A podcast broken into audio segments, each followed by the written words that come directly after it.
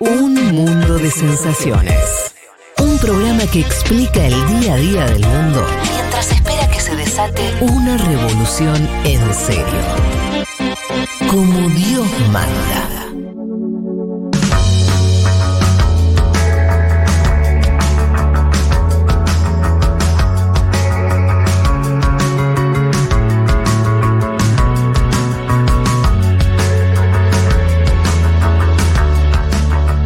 Estamos. Bueno, si les parece, vamos a introducir a- al amigo que eh, está en esta casa. Estamos hablando de Alfredo Serrano Mancilla. ¿Qué tal, Alfredo? Hola Fede, ¿cómo estáis? ¿Cómo va todo? Muy bien, muy contentos de tenerte en el estudio. Vos sabés, comentábamos que no es habitual eh, que contemos con invitados aquí en el piso por distintas razones. La más concreta y la que estamos conversando ahora tiene que ver con que últimamente, de hecho es una rareza que, que- que estemos los cuatro, es algo que de los últimos tiempos, que, que los cuatro estemos participando durante mucho tiempo. Sí. Desde que empezó la pandemia estuvimos trabajando remoto. eh, recién hace pocos meses que volvimos a vernos las caras. Eso por un lado, pero por otro lado, como es un programa de política internacional, los entrevistados nuestros suelen estar en otros países, lógicamente. Eh, pero en tu caso nos parecía por una cuestión coyuntural que contaremos ahora, pero además yo creo que es más bien una excusa para charlar sobre la región y sobre política en general. Eh, tu trabajo al frente de la CELAC, eh, lo decíamos recién, vinculado a eh, estudios de opinión, análisis político. pero si querés vayamos a algo que es lo que creo que dispara la invitación y tiene que ver con un tema que nosotros obviamente tocamos y trabajamos mucho, que es el golpe de Estado en Bolivia. Y vos de eso hiciste un libro, decíamos acá, si nuestra región no fuera, si fuera desarrollada en términos eh, económicos y demás, de, recursos, habría tres o cuatro películas ya hechas sobre la forma en que Evo Morales se tiene que ir de Bolivia. Vos con eso hiciste un libro, lo presentaste hace poco. Eh, contanos, si querés, la idea de- del libro y con qué te encontraste ahí. El libro, como casi todo libro, es terapéutico. Eh, me tocó ser testigo, no sé si por causalidades o casualidades, por la relación que tengo histórica con, con Bolivia. Yo viví en el 2006-2007, en, el pre- en el momento constituyente, y desde ahí guardo una relación muy estrecha. Y, y bueno, me, me tocó estar en medio de, con un rol menor, de telefonista, así lo, lo dije en la presentación del libro, lo digo en el libro, casi de pegamento entre muchas partes. Álvaro mm, García Linera, que lo tuvisteis hace, hace poquito acá, eh, lo, me llamó por teléfono el domingo a la noche cuando se había consumado el golpe de Estado, cuando Ajá. se da esa renuncia. Vos Ah. ahí estabas acá en Buenos Aires. Era el grupo de Puebla, yo estaba como observador, llegué a la casa abatido porque el fin de semana fue muy intenso por la cuestión boliviana. De hecho, Sí. recuerdo que Alberto Fernández, el presidente electo, en ese instante, el sábado, un día antes, pero la situación era ya absolutamente extrema. Me acuerdo que me acerqué eh, de una manera cero protocolaria, cosa que no se me da muy bien. Me acerqué en medio de una comida donde él estaba con Dilma, yo estaba Mm. a tres mesas, y le dije a Alberto, algo está pasando y, y podemos estar comiendo, no lo dije con estas palabras, pero Mm. estamos comiendo muy bien todo acá. Pero en Bolivia se está dando un golpe de Estado. Creo que interesante que hables con Evo. Habló con Evo desde mi teléfono, habló con Álvaro. en ese mismo momento. En ese mismo momento, el mismo sábado, a Ajá. mediodía, un día antes de que al final, a las 5 de la tarde, Evo hiciera la, la- la renuncia, insisto, forzada, coaccionada. Sí, sí. Bueno, a la noche, después de, de ese fin de semana intenso, eh, yo llego a casa, 9 de la noche, domingo, más o menos por esta fecha, y Álvaro me llama directamente, ocho y media eran las elecciones en España. Yo recordaba que ese día yo quería llegar a casa Correcto. para ver las elecciones en mi Sí. país y no tuve tiempo. Álvaro me llama, me dice, eh, así detona el libro, así está escrito en la primera página. Alfredo, hermano, hay que sacar a Evo como sea, haz lo imposible, lo que buenamente puedas. Evo ha decidido, después de, de no querer, tener que salir del país porque eso implicaba salvar su cabeza, salvar la cabeza del proceso de cambio y salvar un derrame de sangre mayor del que ya, del que ya hubo. Mi única reacción fue decirle lo vamos a intentar, como no podría ser cualquiera de, de- de- de los que estamos acá o cualquier oyente. Y llamé a Alberto Fernández porque era lo- lo- la única persona que tenía capacidad real para hacer algo infinitamente mayor que yo. Alberto me dijo vamos a intentarlo con Mauricio Macri. Lo intentó. Porque era presidente electo. Exacto. Claro. En ese momento estaba gobernado todavía Mauricio Macri. Sí. Alberto Fernández había ganado hacía no, no sé Pero, cuánto. ¿Había ganado ya o era Había- la, la había primaria? ganado, no, había ganado había la- ganado el día 20 de octubre. Exacto. Esto era el día 10 de noviembre Claro. y asumía el 10, el 10 de diciembre. diciembre. Faltaba un mes para el cambio de, de gobierno y entonces tenía que negociar Claro. con Macri. eh, Sí, Bien. En un Llamó- contexto regional muy árido también, ¿no? Eh, sí, complicadísimo, porque todavía estaba Lenín Moreno en el Ecuador, estaba Vizcarra en el Perú, y esa noche llama Alberto Fernández al presidente Macri, eh, y Macri le dio la negativa. eh, Alberto me devuelve la llamada diciendo... Macri- ¿La negativa de qué pedido? ¿De el pedido, no era, el pedido no era que condenara a la acción de Almagro en la OEA. El pedido no era que condenara el golpe de Estado. El, peli- el, peli- el pedido era simplemente Asilo, una ¿no? cuestión humanitaria de Sí. intentar con un avión buscar a Evo Morales para sacar a Evo Morales con vida. Fue un rotundo no.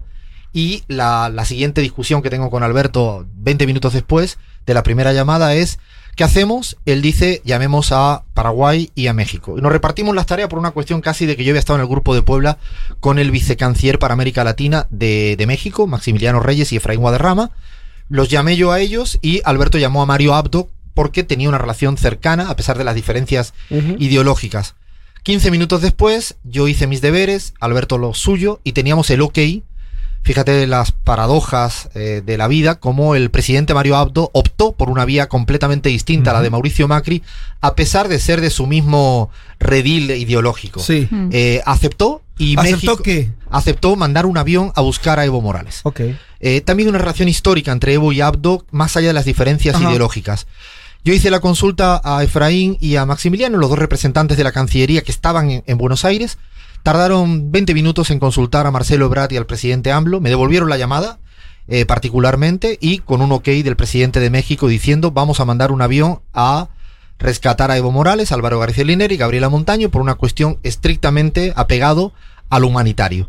Eh, consulté con Alberto y Alberto creo que hizo lo más inteligente es consultemos a los implicados y llamé a Álvaro García Linera yo personalmente de nuevo que estaba con Evo, se escuchaba la voz de Evo decir hermano es México. Hermano es México porque México tiene una larga tradición histórica. O sea, ust- ustedes en ese momento había, tenían dos opciones. Estaba tanto el ofrecimiento de Paraguay como el de México. Eran distintos, eran eh, paralelos. En, ok. paralelos y ah, Evo decide que sea México también por el tema te conoce mejor que nadie de la, de la histórica guerra del Chaco y ese ese no ambiente que hay entre los militares de un lugar y de otro bolivianos y paraguayos era quizás mejor Ajá. Evo decide que es México y en ese instante con- yo le comunico esto a Alberto Fernández comunico esto a la Cancillería mexicana y desde ese momento se crea un grupo de WhatsApp, de WhatsApp que parece de broma, lo crean los mexicanos Sí. que se llama A Huevo. Juegan con el ingenio mexicano hasta el extremo. En ¿A momento- huevo? Sí, de hecho es parte de lo que en el libro Están las capturas, están todas las las capturas. capturas de pantalla de la discusión, del Sí, debate. que vos dijiste igual, obviamente aceptados por, por sus integrantes. Sí, porque si no hubiera sido imposible, pedí permiso para De poder. hecho, le pediste las capturas a varios, porque lo cuenta Alberto en la presentación, ¿no? Que Porque además de la captura- Mandame las capturas, que no las tengo yo, las perdí, ¿no? Además de las capturas de la huevo, donde no está Alberto Fernández, donde está el gobierno mexicano con la Cancillería, con estas dos personas, Maximiliano y Efraín, está Diego Pari, el canciller boliviano por aquel momento. Está mi persona, y está Froilán, que es la persona civil mexicana que teníamos en el avión. Esto era fundamental para, para la comunicación de WhatsApp, porque era el momento, sabíamos en todo momento qué estaba ocurriendo Adentro del avión. adentro, con el de- avión. adentro del avión. Y me comunicaba por WhatsApp con Alberto Fernández, con Álvaro y Evo.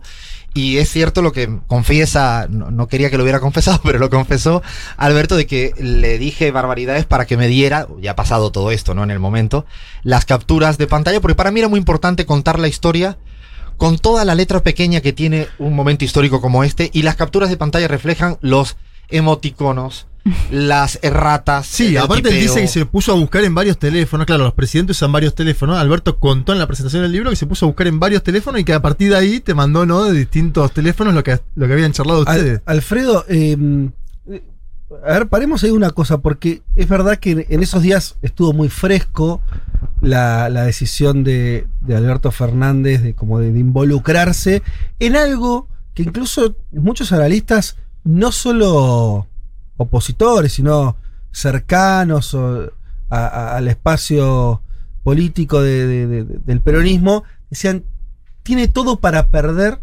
Alberto metiéndose en esta, en un proceso que parecía jugado, y solamente se decía así, yo me acuerdo, solamente tenía algo para ganar en el absurdo escenario donde, Vuelve al más al gobierno. claro, eh, Evo Morales, el MAS, en algún momento retornen, porque hasta ese momento era una, era una salida desordenada con, con- intervención de los militares y demás. Pero la, la pregunta es, ¿qué rol, o sea, si vos tuvieras que, ponderar ese rol de Alberto Fernández, porque vos lo que estás contando es que al final, bueno, él quiso acordar algo con Macri, Macri le dijo, para acá no, y después quedó más en, eh, en, manos de los mexicanos por lo que decís. ¿Cuál fue? ¿Por ¿Cuál es la importancia del rol que jugó Alberto ahí?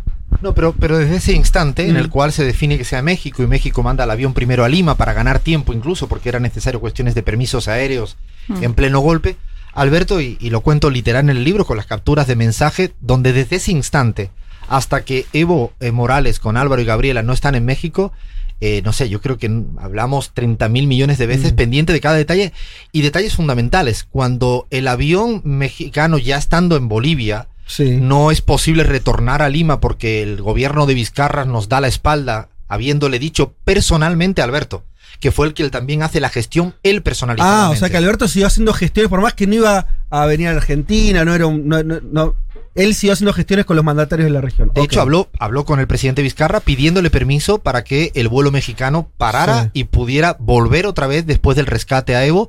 Y fue el que intercede, dado que eh, Perú cierra las puertas, permite que precisamente Paraguay nos abra las puertas. Él vuelve a llamar a Mario Abdo y es, está más que proactivo en cada uno de los detalles eh, que, que tienen en este interín que duran casi 48 horas de muchísima tensión. Y como bien decías, Fede, él no tiene nada que ganar en ese instante, con una presión de Estados Unidos fortísima. No, claro. No solo para que no participe en eso, sino el capítulo segundo del libro es la venida de Evo a la Argentina Mm. que yo recuerdo porque estuve presente con Evo y con Álvaro en la Quinta de Olivos tres días después de la toma de posesión de Alberto, el día 13-14 de diciembre del 2019, donde nos cuenta, y ahí narro literalmente, las presiones que tenía el propio Alberto Fernández con una deuda con el FMI de fondo, que sigue estando presente, y habiendo estado precisamente Claver Carone aquí en la Argentina en la toma de posesión, y lo primero que le dijo es, a Evo no lo vayas a tener acá, no lo quiero acá. Evidentemente la soberanía o la decisión soberana de Alberto muy por encima de eso.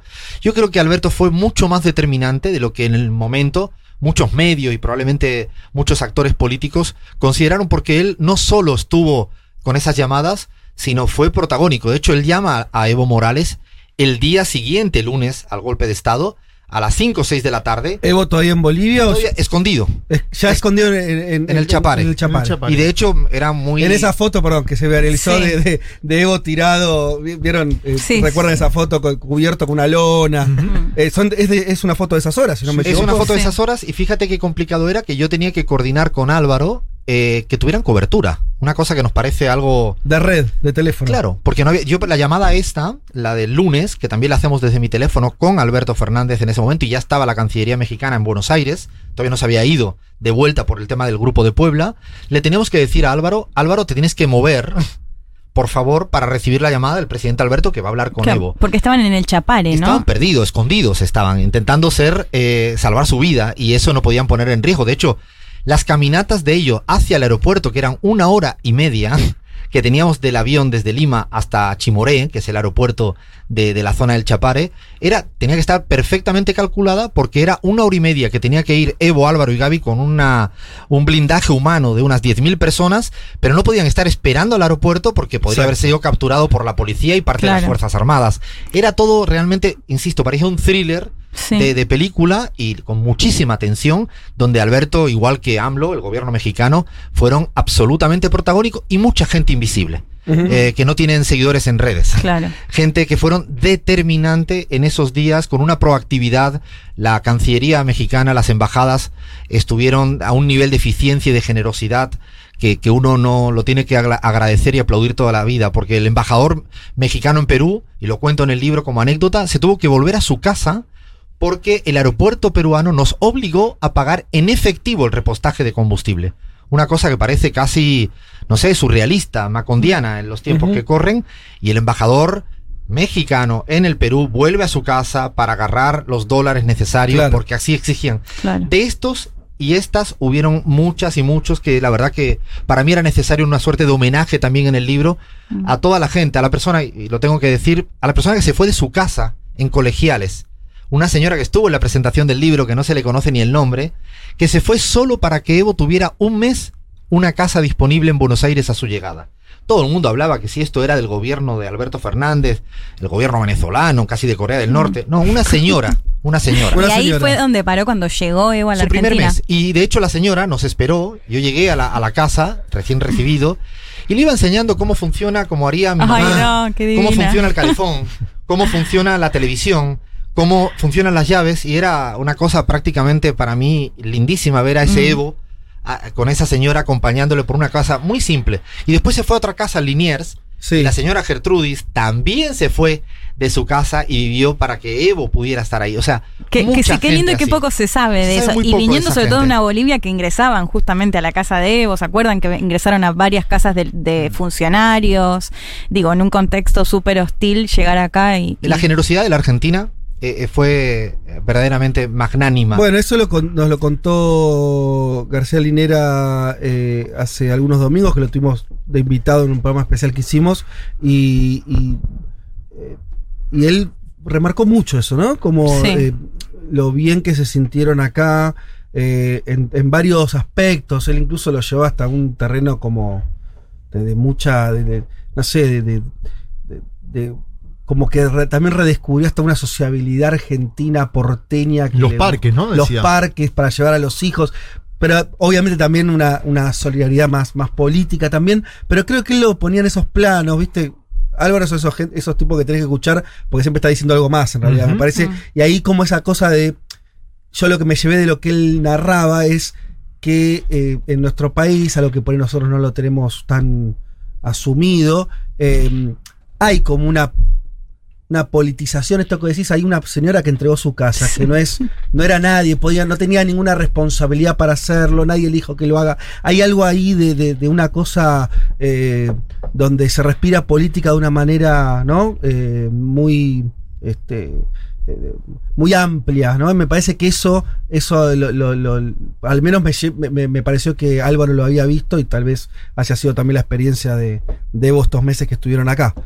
Qué bueno que se llevaron una buena experiencia igual de, de un momento tan, tan complejo. Eh, y el libro entonces en realidad vos estás contando es, esa película. O sea, el libro es contar toda esa peli. Eh, yo te, ahí te tengo una, una consulta, es, me queda pensando, hay pocos hechos, pues en siempre sale mal eso, ¿no? en la historia latinoamericana, esos intentos, eh, hay, en general están, son intentos fallidos de esa, de esa solidaridad, de que un proceso que empieza con un golpe de Estado termine con la restauración de la democracia. Digo, por muchos lugares es un hecho muy excepcional lo que pasó en Bolivia. Eh, eh, es, primero Bolivia, yo creo que el proceso político es, es excepcional, más allá de a veces las comparaciones eh, rápidas que se pueden hacer, entendibles, ¿no? Con otros países de la región progresistas, de izquierda, llámale como, como quiera. Y ahí hay muchas razones históricas y para mí hay una razón que es Evo Morales. Yo, una de las cuestiones que voy contando como anécdotas que me permite de alguna manera narrar mucho de la geopolítica tras bambalinas, que era la obsesión mía cuando cuento eso que no se ve y que todo se presupone como si fuera una suerte de house of cardización de la política, que me pone un poco nervioso.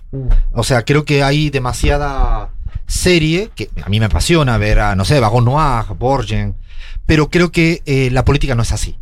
La política no, no es tan de esa manera, es mucho más compleja, eh, hay mucha letra pequeña, hay mucha gente más buena, no todo es tan lineal de que hay un consultor, un asesor que le dice al oído una jugada maestra y la jugada maestra sale. Yo creo que es lo que tú un poco narrabas, creo que al final es una complejidad de múltiples variables y Evo para mí es determinante. Yo recuerdo otra anécdota que la cuento literal, Ciudad de México, dos semanas después, estamos el domingo con Evo y con Álvaro.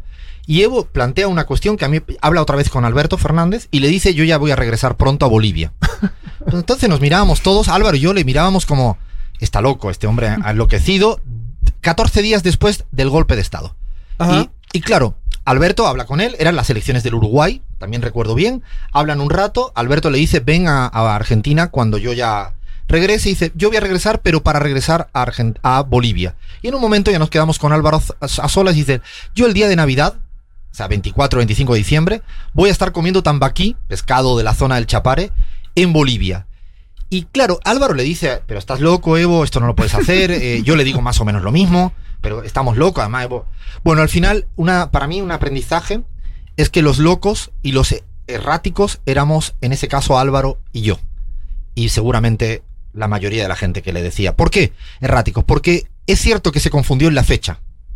Pero lo que también es cierto es que Evo estaba estableciendo un horizonte de posibilidades de regresar. O sea, rápidamente en la derrota, él hizo así como decir, no, aquí no hay momento, hay lamento, vamos a estar 10 días, con lamento, con las heridas y con el duelo. Pero al día siguiente hay que trabajar y remontar, confiando en su pueblo, confiando en hacer política y confiando en la unidad. Yo creo que esa lección, que, que Evo la repitió permanentemente, para mí es, es eso que tú dices del por qué sale bien, si uno tuviera que buscar muchas explicaciones, es esa capacidad de también de resucitar, no en un sentido religioso, en un sentido político del término, cuando la cosa se pone fea. Eh, aquí no puedo hablar de política argentina hoy, pero cuando hay una derrota electoral, uf, aquí ya empieza, ya se acabó el mundo. Eh, Evo Morales en esto, y no solo es Evo, es todo, todo el proceso de cambio de Bolivia está, yo diría, teñido por esta necesidad de decir hay que seguir hacia adelante. Yo creo que eso para mí fue un aprendizaje, creo que Álvaro lo hemos hablado mil millones de veces, de que claro, todo el mundo decía, "Ah, no, no, Evo, ¿cómo vas a volar? Eh, evi- Evidentemente no era el momento, pero lo que sí era, es decir, vamos. Y el proceso electoral, porque también ahí en el proceso electoral nosotros veíamos unos números que estaban por debajo de lo que termina sacando el movimiento socialismo.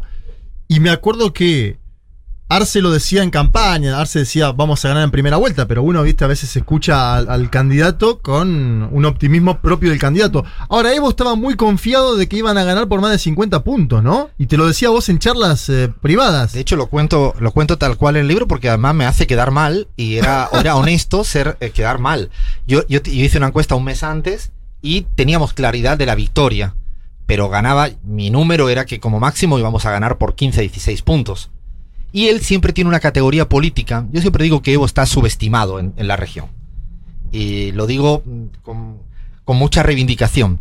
Porque a veces quizá tiene otra manera de explicar las cosas que quizá no tiene el componente académico occidental que todo el mundo pre imagina. Él tiene una categoría fantástica política que son los calladitos. Que quizás no salen todos los textos de teoría política. Lo dicen de otra manera, el voto silencioso, ¿no?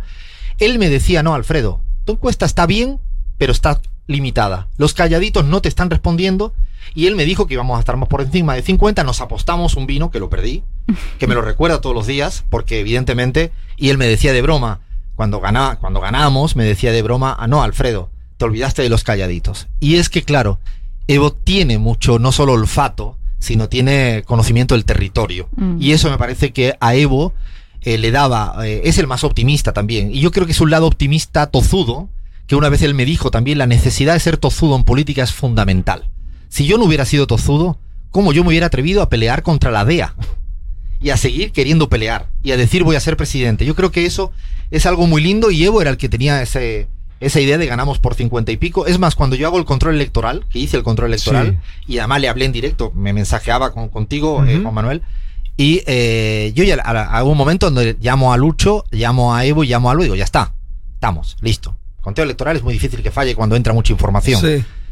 Y, pero claro, yo daba cerca de 48 a 51 porque Potosí no estaba llegando bien el dato. Evo le llamo pensando que le voy a dar la super noticia y Evo se caga de la risa conmigo y me dice, no, estás corto todavía. Tuvo razón. Es eh, Lucho Arce nada que ver o Álvaro nada que ver por lo que queríamos la victoria. No, eso es algo de Evo muy interesante en términos políticos. Ahora, una cosa que, a ver, salgamos de la, de la zona de confort. Les Ahí está, propongo ¿eh? esto. Vos dijiste el pasar, estamos eh, hablando con eh, Alfredo Mancilla, autor del libro Evo Operación Rescate.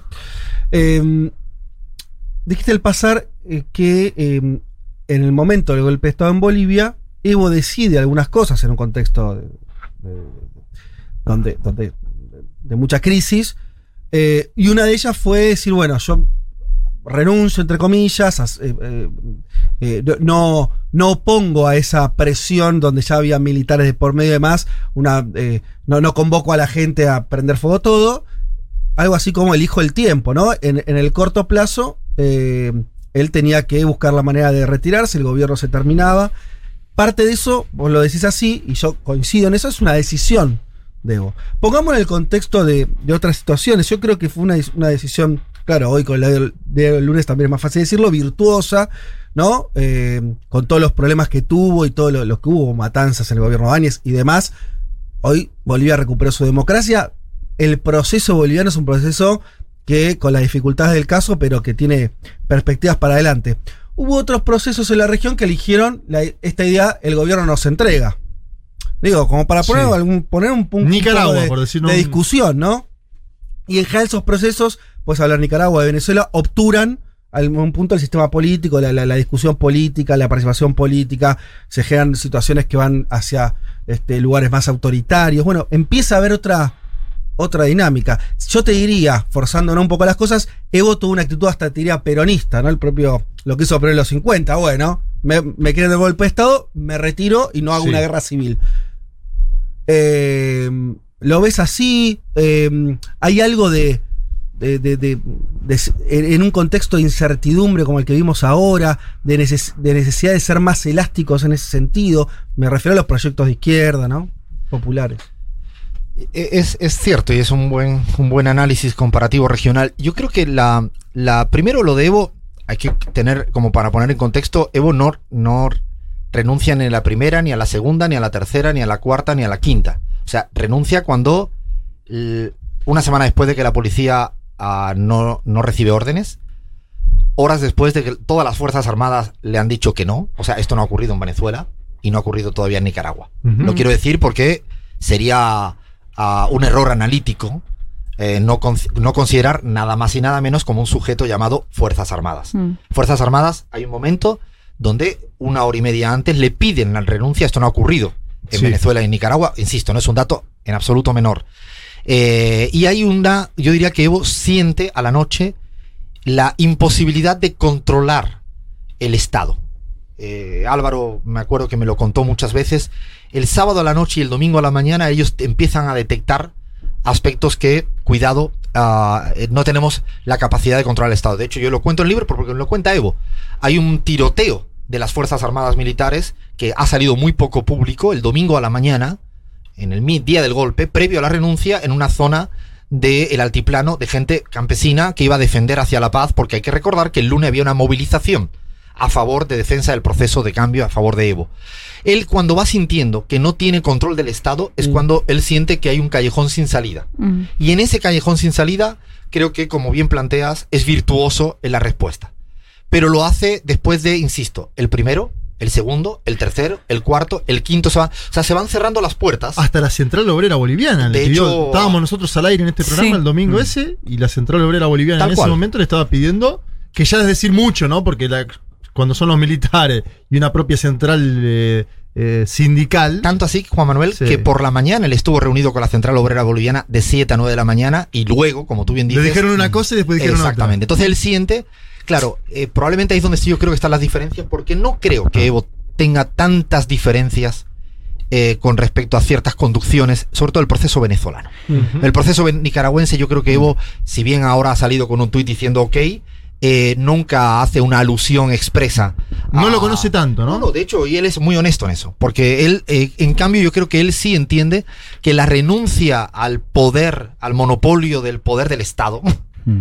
Eh, se tiene que hacer en el caso que sea extrema, insisto, primera puerta, segunda puerta, tercera puerta, cuarta, y a la séptima dice, "Eh, no puedo más, porque creo que él, él se va quedando sin, sin esta fuerza. Yo creo que ahí, y también es cierto, es cierto, que el- la concepción de democracia liberal eh, que hay en Bolivia probablemente no la hay en otros procesos. Y eso también es otro, otro aspecto para rediscutir y repensar de lo que es la democracia, Mm. la liberal y otro Sí. tipo de democracia que yo creo pueden entrar en discusión. Eh, ya que estamos con, con tema Nicaragua, me parece pertinente preguntarte cómo lo ves vos, o sea, qué opinás vos personalmente de eso. Y en segundo lugar, ya que estás muy en tema también con cómo esos temas pegan en campañas en toda América Latina, y sobre todo en varios años donde estuvimos discutiendo por mucho tiempo el fantasma venezolano, ¿no? y como un instrumento también por parte de, de fuerzas conservadoras, la pregunta sería si vos crees que Nicaragua va a ser también algo similar, ¿no? un escollo similar para el progresismo, esto de obligarse a decir en, en cada campaña Sí. qué opinás de Venezuela y ojo que ya no es ser Venezuela, sino ser Nicaragua. De hecho, perdón, déjame sumarte algo. En la campaña electoral chilena es interesante cómo desde CAS o desde sí, los asesores de CAS empezaron a publicar Sí. fotos de Camila Vallejo, de Caro Caro- o sea, legisladoras del Partido. Comunista con Daniel Ortega. claro. Digo que es interesante porque se metió muy de lleno el tema Nicaragua en la campaña electoral chilena. Con lo de Nicaragua voy a ser muy honesto. Eh, yo no tengo una opinión formada eh, como la tengo de Venezuela y como la tengo de Cuba porque no he estudiado el proceso y no conozco, y lo digo con mucha honestidad, creo que a estas alturas del partido, después de haber escrito un libro de Chávez, Sí. eh, no soy de los que no me mojo cuando quiero mojarme. Mm. Eh, o sea, y después de defender el proceso boliviano o defender Podemos en España, digo, me- lo digo porque ahora sí. Pero sí, Sí, dale. te digo, eh, y te lo digo y además, fíjate si quiero ser honesto, que al interior de mi espacio, CELAG, que estudiamos este Sí. tema, el debate es fantástico. El debate. Y hay puntos de desencuentro fantásticos. Esto quiere decir que a diferencia de lo que ocurre en otros procesos donde no existe un debate tan, ah, con tantos matices diferentes, Sí. en el caso eh, Nica- de Nicaragua eh, al interior. Y a mí no me molesta, porque eso es otro aspecto que ya he aprendido a estos tiempos. No, me parece que es saludable las discusiones Sí. de cualquier tipo de proceso, siempre y cuando se haga con cierto respeto. Pero perdona, lo que sí quiero es que desde la matriz geopolítica, Mm. No hablo ahora de la interna nicaragüense porque no soy capaz de, de explicarla, sí la venezolana. Yo creo que desde la cuestión geopolítica sí siento que es un aspecto donde Estados Unidos ha hecho un flaco favor en los últimos Mm. años. Y cuando digo los últimos años es en los últimos años. El proceso de desestabilización de los Estados Unidos en los últimos dos, tres años, para no irme a la etapa eh, histórica, yo ahí no puedo dejar de pensar. Y si lo voy a decir, ahí sí, me- para que veas que me- no tengo ningún Sí. problema en decirlo, yo jamás hubiera votado en la OEA con Estados Unidos y con Guaidó. No, ok. Digo, para, para Sí. si hubiera alguna duda. Creo que la, la posición de México y Bolivia de abstención Sí. es la más inteligente en una situación que yo re- creo que requiere más pedagogía a- hacia afuera. No, digo, se puede reconocer eso y creo que todos acá y todas eh, lo hacemos. Digo, ahora no es excluyente. Yo no entiendo dónde está el matiz ahí en la cuestión de Nicaragua. Digo, o sea, ¿qué es lo que. No, pensando Bueno, también en esas discusiones Perdona, pero, pero si no hubiera. eh, si, si uno Seguro, empieza, digo, se puede. Si uno empieza una discusión diciendo Sí. no sé dónde está tu matiz, eh, lo que hace es aniquilar la discusión. Yo creo que la discusión tienes que admitir que la otra persona que opina diferente a ti Hmm. tenga matices diferentes. Yo creo que cuando ya empezamos a ponernos no entiendo el matiz en la discusión, Ok. es cuando estás impidiendo que haya una discusión Te lo pregunto de otra saludable manera. en términos de teoría política. Yo creo que ahí hay que ser, insisto, creo que ah, a mí me gusta mucho escuchar los matices, aunque no esté de acuerdo en los matices. Y, y esto me ha pasado con Venezuela, Mm. me ha pasado con cualquier proceso. Pues el boliviano es ahora el lindo, ¿eh? Cuidado que el boliviano después del 21 de febrero, yo escuché mucha Mm. gente que decía también no hay matices. Eh, a lo que quiero decir es que el tema nicaragüense, insisto, yo no lo conozco, pero los equipos, es interesante el debate que hay al- en torno a una discusión respecto a una cuestión que, que es que no estamos saliendo de la democracia liberal para Sí. discutir el tema. Y eso a mí sí me ocupa y preocupa. Te lo pregunto de otra manera. Venimos de elecciones donde todos los candidatos que podían ser eh, una amenaza para el gobierno fueron encarcelados, con una ley que se firmó el año pasado muy cuestionable, porque básicamente podían ser encarceladas personas que incitaban a la intervención extranjera, siendo el gobierno quien determinaba que era una incitación, ¿no? Eso para empezar, después de un contexto represivo donde tuvimos cientos de muertes por represión, pero esa también es, otra discusión, digo, puntualmente. Con este escenario, ¿no? donde elecciones no hubo competencia y donde los candidatos fueron directamente encarcelados, además de otras figuras, activistas, etcétera. ¿No crees que eso amerita una condena más fuerte? O sea, que las voces progresistas en la región digan, cuando digo voces progresistas no hablo solamente de gobiernos, ¿no? sino de nosotros, por ejemplo. ¿No amerita que se alce más la voz sobre lo que está pasando en Nicaragua? Yo creo que amerita una discusión. Yo creo que cuando uno le, le exige al otro que amerite una posición, es, eh, insisto, es poco saludable en términos democráticos.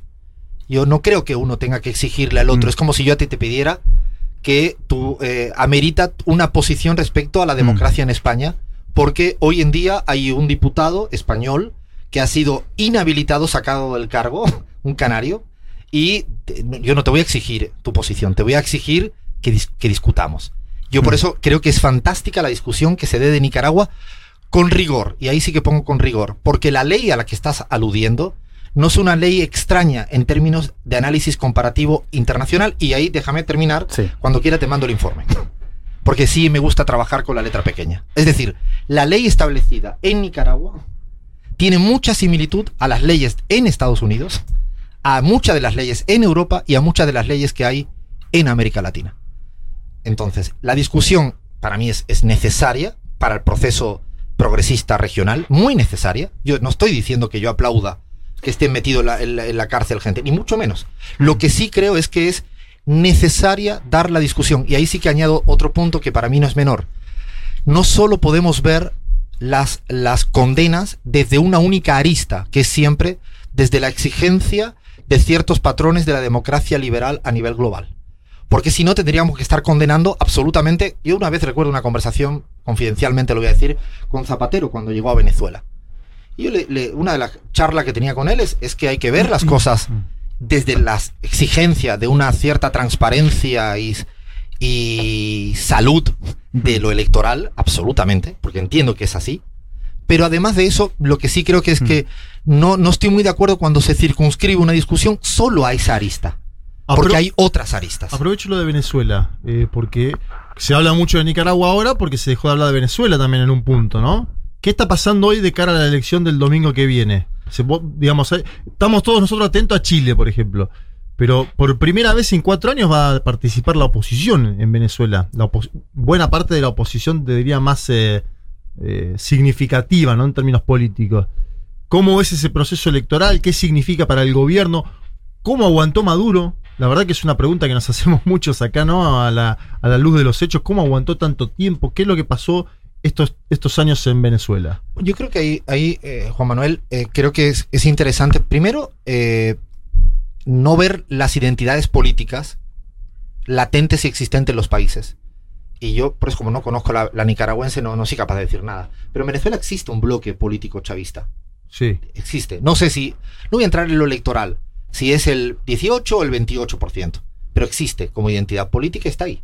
Primera cuestión. Que yo creo que esto es una explicación importante. La otra explicación es la cuestión de la geopolítica, la política exterior. Yo creo que si Nicolás Maduro ha sabido hacer algo a lo largo del tiempo, hoy en esta elección que tú dices que está muy poco comentada en Argentina y afuera, Nada. va a estar la Unión Europea. O sea, Mm. está ratificada por una misión de observación electoral de la Unión Europea. Bueno, pero ahí es interesante también la postura de Borrell cuestionando muy fuerte a Nicaragua y a su vez participando en la elección venezolana. Pedagogía, tiempo.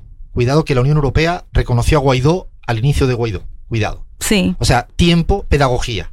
Yo creo que lo que ha logrado Nicolás Maduro en Venezuela y el proceso es tiempo para explicar. Ojo, no es que, no es que Borrell esté de acuerdo, estoy convencido que no. De- digo, de acuerdo en, en el- en el- la posición política de- del chavismo. Pero es verdad que si bien el mismo Borrell Sí. reconoció a Guaidó como presidente, porque esto es así, Sí.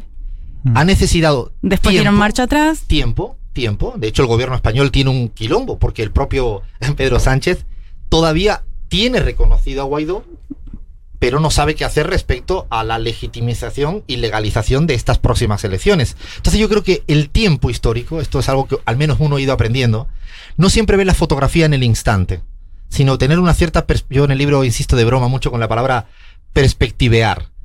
Y ojalá pongamos un poco más de perspectiva en los análisis, porque es cierto lo que dices, pero se necesitó tiempo para explicar que lo de Guaidó no tenía sentido, que era un tipo que tenía 50.000 votos en Vargas y que no tenía ningún sentido, de que había una complejidad, un poco coincido, había, claro que había eh, fallas en el sistema electoral, pero ahí es donde voy.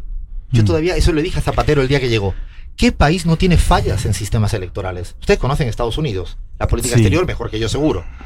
Me van a decir que no tienen fallas en el sistema electoral con la que hemos pasado hace dos días. O me van a hablar de Colombia, donde no vota el 55% de la población. Es, es- esto, esto está bien, electoralmente hablando. O sea, podemos discutir mucho, pero discutamos en serio. Digo, discutamos con todas las variables encima de la Mm. mesa, porque creo que el caso venezolano, ahora viene con el caso nicaragüense, creo que a veces somos muy frívolos en los grandes titulares. Y yo creo que esto hacemos un flaco favor desde nuestro lugar ideológico si no entramos en lindas discusiones. Mm. El tema de la, de la reelección de Evo Morales el 21F Mm. fue exactamente igual. Caímos en el canto de sirena que no se puede repostular y, de- y he escuchado en entrevistas en estos días y de hecho me niego. a justificar el golpe de Estado, no lo hacen con mala fe, pero justifican el golpe de Estado por el error supuesto Sí. De lo que hizo Evo en Sí. el 21F. Bueno, lo ha dicho García Linera también, ¿no? La, la autocrítica, lo ha hecho acá en, en la televisión argentina. Ahora, yo te quería preguntar, porque esto lo discutimos también cuando fue el caso cubano, que es, vos hablás de esto de hay que salir un poco del enfoque de la democracia liberal, ¿no? Mm. Para discutir estas cosas, que creo que es una premisa que está buena. Ahora, ¿qué pasa cuando no estamos discutiendo democracia liberal, o sea, cuestión de los sistemas electorales, la cuestión de las reglas electorales? O sea, vos no decís no mirar bajo la lupa de la democracia liberal a Cuba, por ejemplo, No, claro, o en los digamos, casos que eso estamos... estamos de acuerdo. Ahora, ¿qué pasa cuando la discusión es sobre derechos humanos? Porque ahí no es únicamente una cuestión de las reglas electorales. Que Mm. todos tenemos problemas, de acuerdo. Y podemos discutirlo. Digo, Mm. Cuba ciertamente tiene otro enfoque al respecto. No se le puede exigir a Cuba eso. Ahora, sí con la cuestión de derechos humanos. ¿No crees que ahí hay una algo para pensar o para repensar de la posición de, de las voces progresistas respecto a... Absolutamente de acuerdo. De hecho, cuando hay una violación de los derechos humanos, a mí personalmente me molesta y me molesta y, y lo condeno. O sea, yo creo que la, la violación de los derechos humanos en toda América Latina, Sí. ojo, cuidado, Mm. en toda América Latina, digo por hablar de nuestro continente, Sí, sí, podríamos sí. hablar de las violaciones de derechos humanos que ocurren Sí. en el mundo. En toda América Latina, Sí. en toda América Latina, insisto, la CIDH no tienen los informes de violación de los derechos humanos en toda América Latina. Por lo tanto, ya cuando un criterio está tan sesgado en la discusión de los derechos humanos, al menos no puede ser para mí mi única fuente bibliográfica. Mi única fuente bibliográfica no podrá ser el informe de la CIDH de Naciones Unidas porque ha dejado de tener informes críticos, en el caso colombiano, Mm. o en el caso ecuatoriano, muy poco discutido Sí. en términos. Ayer murieron sesenta y tantas personas. Sí, de nuevo. Pero es la segunda muerte que tienen. No he escuchado ninguna organización, o es que no se aplican los derechos humanos en las cárceles del Ecuador, bajo la gestión del señor Lazo. O sea, lo que quiero decir, o la persecución judicial de lo que habéis hablado, porque os escucho Mm. infinitas veces. Yo, yo, yo tengo abierto una causa en la Fiscalía de Ecuador hace dos semanas. ¿Vos? ¿Por Sí, qué? sí, sí, yo. Sí, yo y mucha gente más. ¿Por qué? Porque somos amigos de Rafael. ¿Usted estuviste a Rafael Correa algún día en el programa? Sí. Sí. Cuidado, chicos, chicas, cuidado. una nota en el primer Cuidados, año, chicas, 2017. chicos. Bueno, cuidado. No, a lo que voy es que eh, yo estoy totalmente. Es un tema que a mí verdaderamente me preocupa infinitamente, lo tema de la. Y hace un flaco favor al progresismo regional, a la izquierda regional. Pero otra vez lo mismo, y no lo digo con chicana, lo digo con mucha seriedad. Discutamos en serio el tema de los derechos humanos. Y la fuente bibliográfica no puede ser aquella fuente que solo se ocupa de algunos procesos y le da la espalda a otros. Esto es un debate, insisto. Sí, a, eh, a ver, en ese debate también creo que hay otra forma, agrego como otra capa, a mí me, me- me interesa. eh, bueno, inevitablemente uno, por un lado, vos vas analizando países y, y casi que es inevitable hacerlo con más bibliografía, menos, más sesgado, menos. Bueno, uno está, estás opinando, esto me parece bien, mal, qué sé yo, es parte, es así la vida, qué sé yo. A uno le puede gustar más, menos, o te parece hasta acá está mi límite. Bueno, es parte de los posicionamientos políticos. No, uno dice, esto no es aceptable. Eh, tal vez incluso no, no estaríamos tan, creo yo, en esta mesa tan en desacuerdo. ¿Dónde están esos límites o qué cosas nos parecen que están por fuera de los marcos democráticos o no? Eh, lo que creo que también es, hay un momento hay que pensar, hay dos cosas que me parece que, vengo pensando a qué les parece. Una es, hay algo que, que sale fácil, esto creo que lo, está en el espíritu, lo decía Juan, que yo lo pondría en discusión, pero no sé, que es la necesidad de, eh, de defender en bloque, o como hay una idea, ¿no? Como que todos los procesos, con todas sus complejidades, son procesos nacionales. Cada uno son parte de su historia, con su, ¿no? Eh, la Argentina su historia, y Nicaragua tiene su historia, y Venezuela tiene su historia, y Chile otra. Hay una pre- a mí me parece una pretensión demasiado pesada, desde la izquierda, desde el progresismo, lo nacional y popular, agarrar todo, decir, venga todo para acá, que yo defiendo todo en bloque, y que te está comprando Mm. hay una complejidad que la derecha no utiliza. Vos, está difícil encontrarte, ¿no? Ahora por ahí hay un poquito que Casa es amigo de Bolsonaro y son amigos de Trump, ponele, pero es una cosa medio nueva. En general, los sectores de derecha, ¿no? No sé. No, a lo, a lo sumo Macri- lo que hacen es condenan Venezuela y no condenan Colombia, digo. Claro. Pero no te andan, eh, Macri no te anda hablando que. No se tiene que justificar, digamos. Exactamente. Claro. Macri no se justifica. No le importa, qué sé yo, no hace- cada uno hace su historia. Yo no digo que ese sea lo que haya que hacer o no, simplemente digo, Sí. ojo, ya es- estamos agarrando un nivel de complejidad humano que es como decir, bueno, hay que bancar o, o intentar entender todo, procesos que son totalmente distintos. Uno podría pensar, no sé, haciéndolo más chico, eh, el proceso, que, algunos procesos pueden parecer, Argentina y Uruguay son parecidos, bueno, hasta ahí, pues, no, pero después si uno, insisto, si uno va desde, desde la Argentina hasta Nicaragua, es un largo trecho, ¿no? Hay mucho, hay, hay mucho ahí que decir. Primera, primera cosa que diría. Y lo otro que me parece que hay que, en un momento discutir, se discute poco, lo decía también eh, García Linera eh, la otra vez, que estamos en un momento de donde creo que uno de los problemas que hay del- de, de este lado es, hay una falta de horizonte. Y cuando decir que hay una falta de horizonte no es ser tal vez pesimista, es, bueno, él lo trata de poner en términos incluso optimistas, ¿no? Esta idea de, bueno, Mejor, dice están por inventar lo que se viene, Claro. la- la- las segundas reformas, pero visto con un poco más de pragmatismo, lo que él dice es, y no está muy claro. Y cuando dice no está muy claro, dice no está muy claro para Alberto en Argentina, no está muy claro para Arce en Bolivia, que vos dirías, no, ese proceso Hmm. está mucho más eh, homogéneo, la el MAS como fuerza política. Y usted dice, no sabemos bien qué hacer con el gobierno, si lo apuras un poco. A lo que voy es, y ni hablar de procesos, eh, el venezolano y demás, eh, donde hace mucho tiempo que no parecen, que decís, bueno, ¿hacia dónde va esto? Y la respuesta es, no se sabe. Hay algo ahí, ¿no? Es una pregunta más pesada, pero me parece que también explica eh, algunas derivaciones de los procesos políticos. Yo comparto, eh, pero claro que hay que tener, o sea, hay una dificultad al interior de los procesos de, de- izquierda en la región en todos los planos. Yo creo que el caso de, de esa segunda ola denominada progresista en la región, donde AMLO, Lucho y Alberto tienen, hay unas discusiones de, de para dónde ir, de, de qué discutir, de, además también en un contexto económico mundial donde ha cambiado el proceso, Álvaro, lo hemos discutido internamente mil millones de veces, el proceso nacionalizador se hizo en una etapa primera. Por lo tanto, ahora entra en una etapa mucho más complicada, que es el proceso industrializador. Mm. Eh, ese proceso eh, es infinitamente poco creativo y además mucho más complejo, porque además está anclado en cadenas globales de valor, en un proceso global mucho más complicado. Digo porque estas cosas, por eso siempre ahí digo la dificultad para cada tema. Yo de las cosas que cuando escucha uno a Álvaro o los procesos tienen tanta tanta letra pequeña al interior donde es difícil encontrar dónde están esos horizontes, además entusiasmantes o entusiasmadores. Hay una cuestión también de épica que Bolivia la encuentra posgolpe. Claro. Porque en, el fondo, a ella- Exactamente. a- el- de hecho, es lo, lo interesante de Bolivia es que encuentra su narrativa y su épica en superar un golpe de Estado. Pero, pero qué narrativa épica, no es lo mismo superar un, en una alternancia como en la Argentina, una No, alternancia claro. como en el Ecuador. Y luego hay un ensimismamiento, y fíjate que ahí soy crítico también al interior. Yo una vez dije de broma y en serio, es la gente no desayuna low fare. La gente no por la mañana se toma Claro. un, ca- un cafecito caliente con media luna y low fare, no. Lo que quiero decir, en el Ecuador, que también conocen muy bien, el proceso se, se acabó mirando todo el mundo en el ombligo porque están sufriendo un lawfare. Pero si tú te quedas anclado en el lawfare y quieres comunicar a la ciudadanía lo importante que es ese tema cuando la gente está En pasándola como Sí. la mierda, eso es muy jodido a la hora de construir los horizontes. El lawfare hoy en día es una estrategia de la derecha no solo para perseguir, sino también para desplazar tu discusión sobre los horizontes. Tu horizonte, que puede ser el que sea, lo pones el para luchar contra el lawfare. En términos de tiempo, Rafael Correa se levanta y tiene que estar pendiente de los 80 abogados por las 80 causas. Yo creo que eso hay un desplazamiento de ejes complicado. Y por no dejar de decirlo, Fede, es cierto lo que tú dices que la derecha no se compra el bloque, coincido. Pero hay algo también que es que los bloques geopolíticos de izquierda son minorías. Y cuidado con las minorías, tienen que estar a veces un poco más juntas.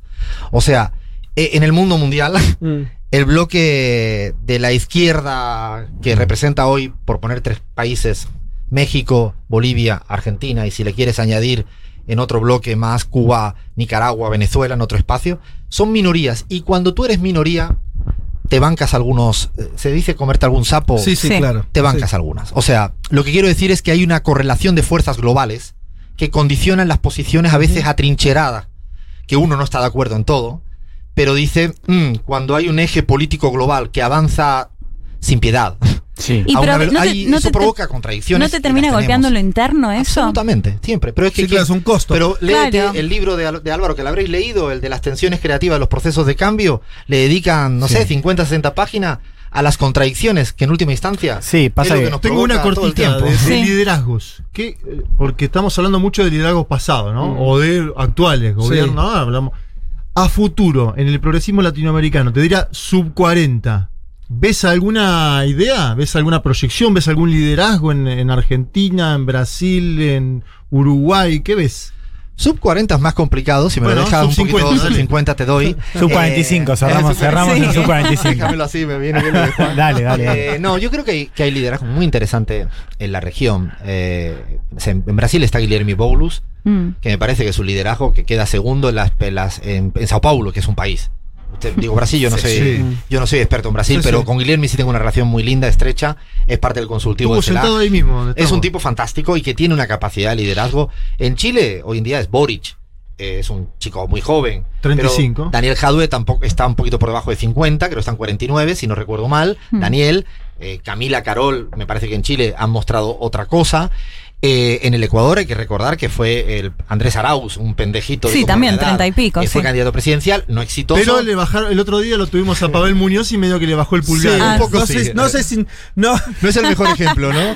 no, nos sorprendió eso. Pavel sí. le hizo así. No, nos sorprendió porque. Pero Marcela Guiñaga. Lleva por tiempo, poner Guiñaga. Marcela lleva Guiñaga. tiempo construir liderazgos, ¿no? Claro. Eso también. eh, Marcela Guiñaga. Bueno, ¿En el Venezuela ves ahí? Eh, mm, creo que el problema de Venezuela es que los jóvenes ya se hicieron viejo. El, Héctor de- el caso de Héctor Rodríguez. Mm. sí. Ya, yo lo veo a Héctor Rodríguez, pareciera que lleva 30 años en política. y eh, pero sí, otra persona que no es, no es joven, pero para mí representa otra cosa, yo estoy quizás apasionado de ese proceso, A ver. es Gustavo Petro. Ah, Mm. Si yo tengo que decir que hoy en día hay alguien que está originando horizontes, Mm, por ahí está. responderle a Fede, está bueno. en su discurso es probablemente el más, para mí, más fino intelectualmente dentro del progresismo en marcar nuevos horizontes. Y en algo que la Ah. izquierda no resolvió, el tema ambiental.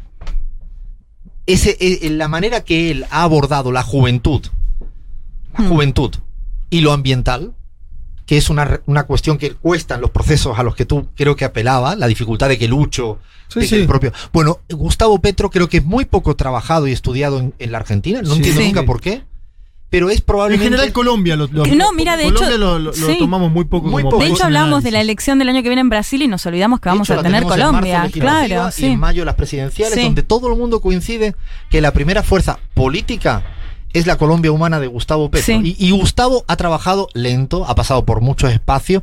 Y yo creo que no es la edad, porque es verdad que tiene otra- 61 tiene. es- Pero- pero lo que quiero decir es como nunca llegó a ser ah, presidente, creo que a, a pesar de eso conecta mucho con los jóvenes. Muy interesante la conexión que él tiene con la juventud. Increíble. Y me parece que eso es, a mí es un proceso que me apasiona a la hora de eso, el oxígeno que necesitamos en los, en los procesos de izquierda en la región, en un país donde está todo, todo en contra. Bueno, es que se puede dar la, la situación muy, ya tenemos que ir cerrando, pero muy particular de que si se dan las cosas más o menos eh, como se espera, tengamos tanto en Colombia como en Chile gobiernos de izquierda, por primera vez, bueno, en Chile siguen gobierno de la concertación, pero un gobierno más corrido de la izquierda, eh, en dos países con una tradición más conservadora. Sí. Eso que, que no, no atravesados por la ola No, no, los que eran de la. Alianza del Claro. Pacífico, aparte. Sí. Se- Sería extraño eso, ¿no? Habría para que ver si, Y, si, y si sumás a. Perú y a México, tenés todo lo que era la Alianza del Pacífico con gobierno, entre comillas, centro-izquierda. Si se daría ese escenario, ¿no? Porque eh, Perú con Castillo. Ahora, ¿qué momento de incertidumbre? Vos dibujaste un mapa rojo-rojito, diría un, algún expresidente. Sumale, hacela completa. Lula, ¿querés? Lula, Lula gana en octubre. De pronto todo. ¿Puede pasar eso? ¿O qué? Relija Bolsonaro, gane Cast. O sea, de pronto tengas una región eh, nazificada casi. Y la verdad que es bastante loco que la cosa pueda ser lo uno o lo otro. Casi con variaciones medio, ¿no? Eh, vos te dedicas a las encuestas, digo. Con, con- con- eh, los dos escenarios son plausibles. Absolutamente. Eso es un poco casi ridículo en Eh, términos analíticos. La, la palabra en disputa, que yo me acuerdo que hice un libro hace ya cinco años cuando todo el mundo hablaba del fin de ciclo, Sí. yo puse América Latina en disputa, que no era nada nuevo, sino Sí. yo sigo pensando igual que tú, dice Fede, todavía América Latina está en absoluta disputa. Y esta alternancia se da porque, claro, imagínate que en Bolivia se le está exigiendo que haya dos tercios para aprobar leyes. Ese es el debate de ayer. Ujú. Un debate muy duro el de ayer. sí. Cuidado con Bolivia, que están pasando cosas m- Sí. más que preocupantes. Sí. Más que preocupante. Ayer hubo un gabinete con, ¿no? Aprobaron una, una ley, la, no la ley última, una ley vieja por presiones. Y entonces lo que, lo que sí digo es que hay bloques a veces que vienen ida y vuelta, lo que pueda pasar en la Argentina, lo que pueda pasar en Colombia, pero es verdad que es difícil. Yo no soy capaz de, de- de saber si vamos a estar en el rojo, rojito, rosita, eh, o, el negro, el el negro, negro, negro, negro. Bueno, eh, Alfredo Mancilla, te agradecemos un montón eh, esta visita. Hemos hablado una hora. Eh, Se nos larga. pasó ¿Cómo Rapidísimo. cambia lo presencial, no? Sí. Es increíble. Y uno se- uno- y es Más divertido, ¿no? Sí. Sí, una pregunta de otra manera. Sí, Sí. sí, pa- Te ves en un Zoom, es lo peor eso para mí. Sí, mutear. Bueno, pero creo que logramos conversar de, de muchos territorios latinoamericanos. Hemos hablado de cuestiones. este, Y no hablamos de España, imagínate. Sí, y nos no, quedaron un Bien, montón de bien, cosas, sí. No, pero me gustó que nos. Cuando dije, eh, en un momento dije, bueno, vámonos de la zona de confort y nos fuimos de la zona de Sí, confort en serio, sí. nos pusimos este, picantes. Pero creo que también esto ha- hace falta es- es- estas charlas donde hablemos un poco más en serio, por A decirlo de calzón manera. quitado, como se diría. Eh, porque me parece que ahí hay algo, ¿no? Eh, los desafíos, como decís, son importantes. La verdad, yo otro día estaba revisando la biografía de Cast. ¿no? O, sea, o sea, realmente están pasando hasta en lo de Bolsonaro, lo tenemos casi naturalizado. Son personajes que están teniendo un peso que si eso no te hace pensar algunas cosas de vuelta, todo, yo metería todo, eh, de lo que discutieron ustedes recién, de ustedes, este, Juan, este, con Alfredo, sobre si la democracia liberal, lo que. Digo, me parece que, querramos o no, hay un- se están poniendo discusiones, cuestiones muy pesadas. Yo he tomado un taxi Fede para votar y el señor me ha dicho que vuelva a los militares. Claro. Mm. Yo no podía creer, era un señor seguramente sencillo, normal, ¿no? Sí. Eh, no podía creer en el taxi para ir a votar hoy.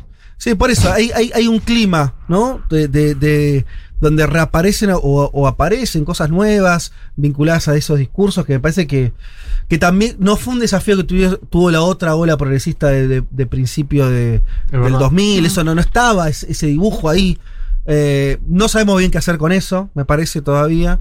Eh, así que, bueno, no sé, habrá que seguir pensando, me parece que ese es el punto. Así que te agradecemos la visita. Mil gracias a vosotros, un placer estar aquí con el espacio que discute en serio América Latina y el mundo. Gracias.